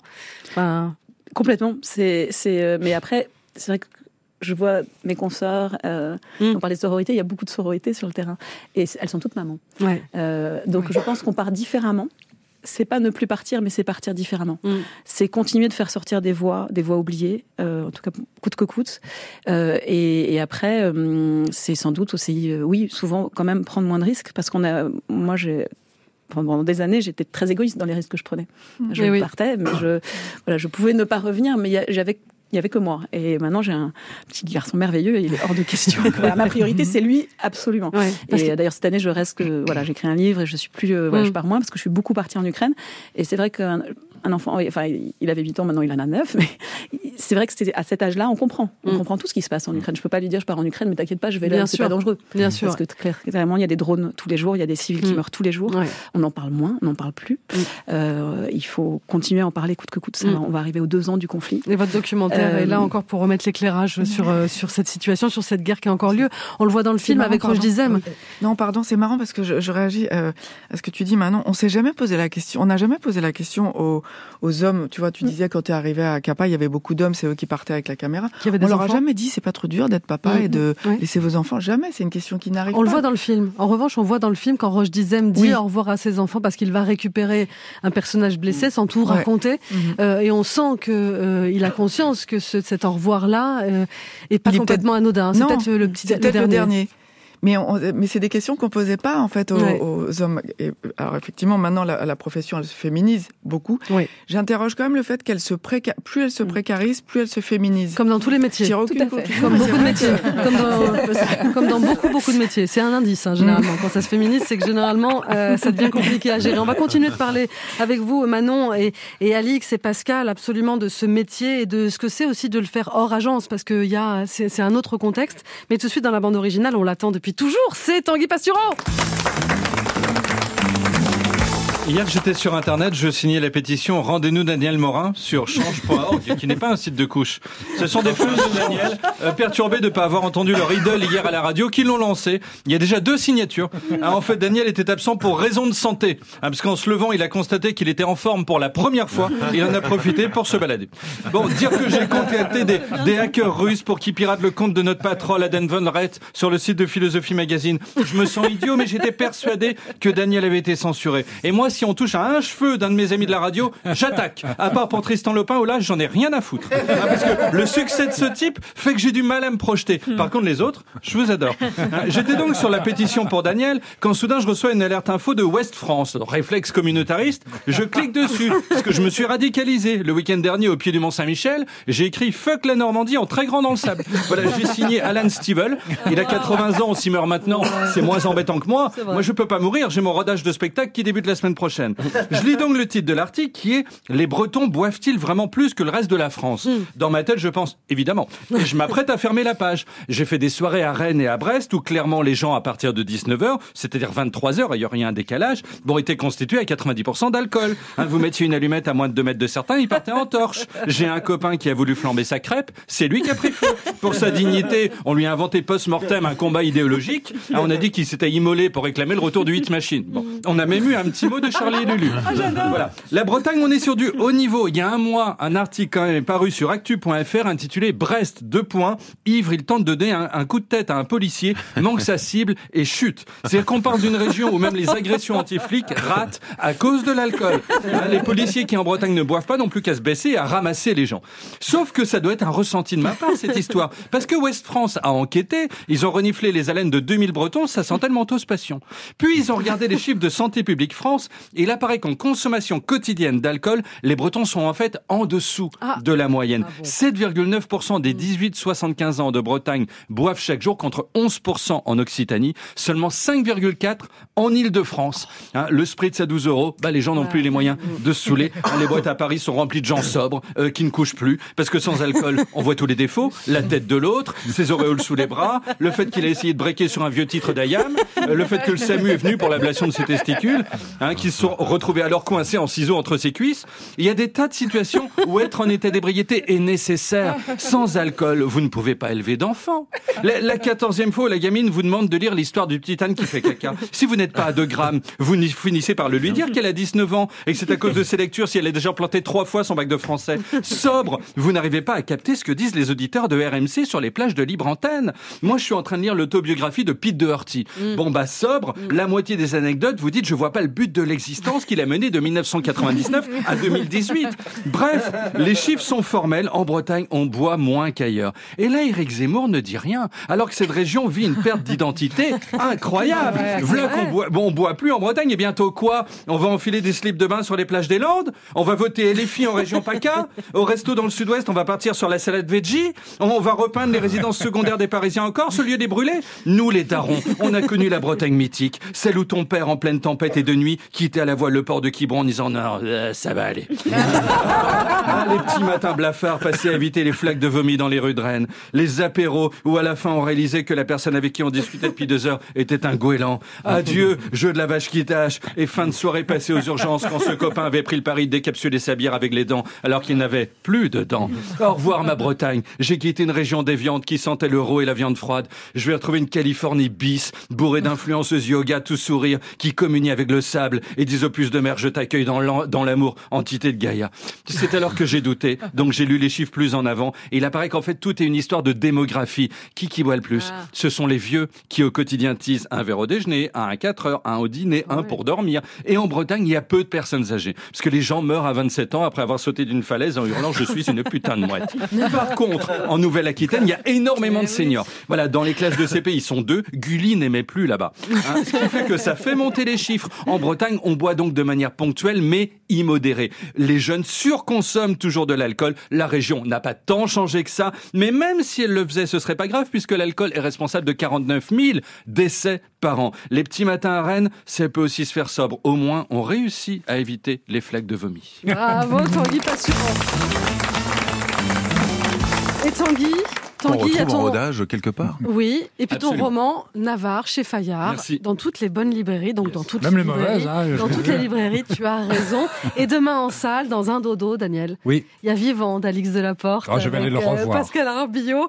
On parlait de ce, cette profession, de, de ce monde qui change aussi, parce qu'au moment du film, vraiment, on est sur un moment de bascule. Cette émission-là, euh, même si elle est mythique, elle a une quinzaine d'années. Et une émission, ça dure jamais euh, toute la vie. Euh, Il y a moins d'argent, il y a moins de temps aussi pour mener les enquêtes. C'est ça aussi qui est mis en, mis en valeur.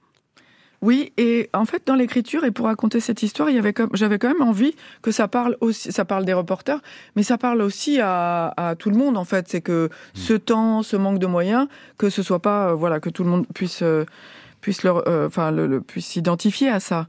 Euh, Sauf qu'il y a une réalité euh, plus, plus concrète, c'est-à-dire qu'à un moment, on, on informe sur le monde aussi. Et on ne peut pas juste se cantonner aux frontières françaises. Il faut du temps pour enquêter.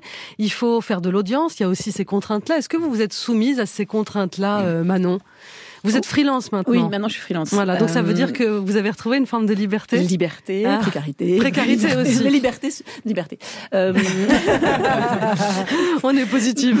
oui, oui, et puis, et puis j'ai choisi le temps long du documentaire, ce qui est quand même différent. Je crois qu'à un moment Oui, donné, ouais. euh, j'ai fait du news aussi pour Canal, j'étais leur correspondante en même temps que Capa Mm. pour Envoyé spécial, mais à un moment donné, j'arrivais plus à, à aller en Tchétchénie euh, pour le news, euh, arriver à franchir les frontières. Euh, Mm. voir une, une maman qui avait perdu tous ses enfants, euh, l'interviewer, rentrer et, et l'envoyer, ça faisait deux minutes. Et en fait, je me sentais presque sale. C'est-à-dire que j'avais, j'avais pas envie d'être dans cette position euh, agressive, de prendre avec la caméra. J'avais besoin de donner pour recevoir et, et de, de passer du temps sans la caméra. Et donc j'ai choisi petit à petit de, de- d'aller vers, euh, vers temps le long. long. Alors du coup c'est plutôt 80 minutes, 90 Ouais. minutes. Mais je m'y sens plus à l'aise parce que ça me permet. euh, voilà le film qu'on a fait avec Senia, on est retourné euh, dans la ville d'Izium, qui a été une ville martyre, qui a vécu pendant six mois sous occupation russe, pour documenter les crimes de guerre. Mais on a eu, les gens nous ont fait confiance et nous ont ces hommes qui ont été euh, torturés, euh, suppliciés, parce que on est venu, on est revenu quatre ou cinq fois. On a passé six mois à y aller régulièrement, et, et, et cette- et- et voilà, c'est ce que c'est aussi ce moment-là où on, on est juste euh, entre humains, entre personnes victimes et entre nous qui venons d'ailleurs, et on, on essaye de, de recueillir les paroles au plus près, mais sans tout de suite filmer. Et je crois que moi, je me sens plus à l'aise là-dedans. Donc le temps long, euh, oui on, on en vit euh, plus ou moins parce qu'on a un forfait. Alors, euh, quand on fait un film en six mois, on s'en sort. Quand on fait un film, là, ça- moi, je mets un an et demi, deux ans parce que c'est des films compliqués. euh, on s'en sort moins, mais mais je à chaque fois, je suis bouleversée, surprise par la confiance que les gens nous font. Et à chaque fois, j'ai cette c'est cette passion quoi cheville au corps Et c'est une responsabilité aussi, et cette ouais. responsabilité de- de- d'arriver au plus près de, de- voilà que, que ça que les histoires de ces personnes vous arrivent, Mmh. qu'elles soient entendues. Et c'est euh, être au plus juste aussi dans la manière dont, on va- dont- dont on va restituer en fait ce qu'ils nous ont confié. C'est un temps long, en effet, qui est un temps Mm. euh, rare et un temps, en effet, qu'il faut un peu autofinancer parce que forcément, financièrement, c'est un peu moins simple que ce temps du reportage qui est un temps plus court, nécessairement, avec des contraintes, avec du rendu, avec un, un sentiment quoi de d'inachevé parfois? Mais en fait, euh, bon, déjà, je me pose en metteur en scène, mais dans l'écriture, il y a quelque chose qui m'a frappé. Dans le film, j'oppose- je n'oppose pas les chaînes d'infos au, au, au, au reportage, en fait. Parce que ce qui m'a frappé dans, justement, ce temps d'enquête où je suis euh, retournée dans les, dans les écoles de journalisme, où je suis retournée dans les rédactions parce que ça faisait un moment que j'étais pas allée, je voulais voir qui étaient les jeunes qui allaient faire l'info de demain. Et quand même, il y a un truc qui est frappant, c'est l'ADN commun de la quête de la vérité. Et donc ça, c'est, euh, en fait, ce sont les financiers qui prennent le contrôle des rédactions, pour qui les reporters de terrain, ça devient un luxe un peu inutile. Mais c'est, il, est là le danger. Si moi j'avais un enfant qui voulait être euh, journaliste, qui, qui me disait, j'ai trouvé un stage sur une chaîne d'infos, je dirais pas, oh oui, non, bof, ce serait mieux faire une émission prestigieuse. Je dirais, vas-y, euh, c'est- enfin c'est génial, fais ton expérience là. Si jamais euh, bah, tu veux changer, tu pourras changer en fait. Mais de pas les opposer en fait, de pas les opposer. Je crois que c'est très complémentaire. Euh, je crois que c'est le, le documentaire se nourrit. Enfin, les deux sont Les deux sont les deux sont nécessaires. Oui. Et je vois les jeunes. On parlait. Moi, je suis Mais allée au. CFJ, au Centre de formation de journalistes, pour parler un peu de mon métier. Et ils ont 20 ans. Ils ont mais des idées magnifiques. Bien sûr. Ils ont une envie de partir. Moi, j'ai toujours, surtout. Quand on vous dit si t'as pas fait telle et telle école, n'y va pas. Non, il faut s'écouter, Mm. écouter sa voix intérieure. Aujourd'hui, on a un téléphone, on peut payer un billet de train et y aller. Moi, je suis partie à 22 ans, j'ai pris le Transsibérien pour trois semaines. Je suis restée 10 ans en Russie. Est-ce qu'il y, y a un endroit où vous avez envie d'aller aujourd'hui? Un endroit inaccessible, un endroit. Bah, la Russie me manque et je peux malheureusement plus y aller. Mhm. le, il y a un journaliste du Wall Street Journal qui est toujours en prison, qui a été arrêté en mars, qui est accrédité à Moscou. Euh, c'est trop dangereux. Euh, très clairement, moi, ça fait plus de 20 ans que je fais des films sur les, sur les droits humains en Russie et depuis l'arrivée de Poutine au pouvoir. Et donc, euh, oui, ça, ça me manque cruellement. Donc, euh, voilà, je, je, je vais retourner sans doute en Ukraine. Je, je suis en train de penser à la Biélorussie qu'on a, qu'on a oublié, qui est une petite Corée du Nord à la porte de l'Europe. Euh, donc, euh, le, le monde est vaste. et Il y a, il y a beaucoup, beaucoup, beaucoup de choses à faire. Et malheureusement aussi, on est dans un repli nationaliste euh, Ouais. euh, et identitaire terrifiant un peu partout. Donc, euh, je pense que Et c'est un voilà. métier dangereux. Un- Chaque, euh, en ce moment, le, le nombre de journalistes tués. euh, Je crois que c'est ça aussi, c'est qu'on est, c'est beaucoup plus dangereux que quand on a commencé à Ouais. savoir que c'est pas parce qu'on a, un- moi, ça, quand je suis allée en Ukraine, là, c'est la première fois que je mettais un gilet pare-balles. Je l'ai Mhm. jamais mis. Parce que je me faufilais tout le temps. Mais là, c'était nécessaire pour les assurances, etc. Mais on est devenu des cibles. Absolument. Donc, Ouais, tous ça ces pays-là, changé, ouais. Ouais. avant, non. Avant, quand on se faisait arrêter, on avait une carte de presse, on a, il y avait, on- voilà, il y a- on pouvait passer deux, On deux jours respectait à, aussi ça. on respectait ça. Maintenant, on est clairement devenu des cibles. Allez voir euh, Vivant en salle demain avec Pascal Arbillon, un film d'Alix Delaporte. Tout de suite dans la bande originale, c'est Jérémy Crédville. Eh ben, ambiance. Allez Demain, c'est la Saint-Valentin. Ah Je voulais oui. vous parler euh, de Saint-Valentin particulière, la Saint-Valentin euh, qui, qui passe voilà, au cours de la vie d'un couple, de la première à la dernière. Ah oui. C'est parti. C'est ta première Saint-Val. T'es plus seul, tu es bien dans ses bras. T'es si fier quand il se trimballe. Parfum, fleurs, champagne et chocolat. Et ta vie, tu la feras, c'est sûr. Avec lui, heureux sous le même toit. Et ta vie, tu la feras, c'est sûr. Avec lui, des gosses et un chat. La Saint-Val des trois ans. Faut que ça soit excitant. Pour que ça soit excitant, tu t'es rasé la fouffe parce que ça le rend ouf et qu'il trouve sa bande dans la Saint-Val des 4 ans. C'est beaucoup moins stressant. C'est beaucoup moins stressant parce que ça fait 4 ans que c'est pareil tout le temps. Des fleurs, un restaurant, la Saint-Val des 5 ans. Putain, déjà 5 ans. Ça fait déjà 5 ans. Au début, c'est charmant. Maintenant, c'est gonflant parce que c'est un gros flanc et que c'est redondant. Qu'après le restaurant. Tu trouves ça dégradant qu'en deux secondes il te fourre et puis qu'après l'amour il s'endorme en ronflant, le charme a foutu le camp. C'est devenu plan-plan. Il te faut du piquant parce que t'as plus 20 ans et que ça fait 5 ans peut-être qu'il est temps pour s'aimer comme avant. Même si c'est pas le moment. Que ça peut prendre du temps pour remettre du ciment, penser réarmement et puis faire un enfant. Tu pleures comme Jonathan Daval. Les enfants, tu les as dans tes bras. Et en plus de ça, tu travailles. Et la nuit, tu te réveilles six fois. Et puis lui, qui l'a toujours dur. Qui la nuit ne se lève pas. Et puis lui, qui reste immature, qui te dit bah pourquoi on baisse pas? La Saint-Val des 10 ans, t'as plus vraiment le temps. Mais il a pris le temps d'aller chez Carrefour acheter des petits fours. Tu préfères ceux de champ, la Saint-Val des 20 ans. C'est ton adolescent. C'est ton adolescent qui, le cœur tout battant, se dit que près de l'étang, il se fera toucher le gland, la Saint-Val des 30 ans. Ça devient amusant. Ça devient amusant parce que ça fait 30 ans et puis qu'après 30 ans encore, il te surprend, Saint-Val des 40 ans. Retraité récemment. Vous restez des amants et c'est joli l'amour, même si c'est pas toujours au sommet tout le temps, Saint-Val des 50 ans. Tu souris sans tes dents. Mais pas besoin de dents pour te dire que dedans, t'as encore tes 20 ans de The Magnificent qui marche lentement. Qui savoure le temps. Qui s'aiment tout autant que s'ils avaient 30 ans, même s'ils n'ont plus 30 ans, mais bien 80 ans. C'est votre dernière Saint-Val. C'est pas celle qui te restera. Il est admis à l'hôpital, surchargé, on ne s'en occupe pas. Et les médecins qui t'assurent que même débordé ça ira. Les couloirs, c'est pas ce qui te rassure. Quand t'appelles, ils ne viennent pas. La Saint-Val du néant. Bah c'est plus comme avant. Il est plus là maintenant, on a laissé en retour, mais il laisse de l'amour et les petits enfants qui viennent de temps en temps. Ça aide les parents. Tu vois quatre fois par an parce qu'ils n'ont plus le temps depuis qu'ils sont parents. Enfin ça tu comprends, la Saint-Val c'est chiant. C'est pour les commerçants. Faut consommer tout le temps, c'est une question d'argent et le temps c'est de l'argent, mais tu n'as plus le temps, il te manque tellement. C'était plus amusant. Il était pas galant, il était pas glamour, mais il y avait de l'amour et des rires souvent tes nuits sans ronflement. Sinon s'assourdissant. Tous les défauts d'avant, tu les aimes maintenant et puis ça maintenant tes petits doigts dedans te réchauffer du vent. Alors profitez-en. Dites-vous tant qu'il est temps qu'avant que avant d'être mourant, que tous ces sentiments ils sont trop importants, trop importants. La la la la la la la Il parle vite, là. Bravo Jérémy Jérémy Dites-vous tant qu'il est temps avant d'être mourant que tous ces sentiments ils sont très importants. Oh là là, bravo quel Jérémy qui sera le 17 février. Ah bien, bravo.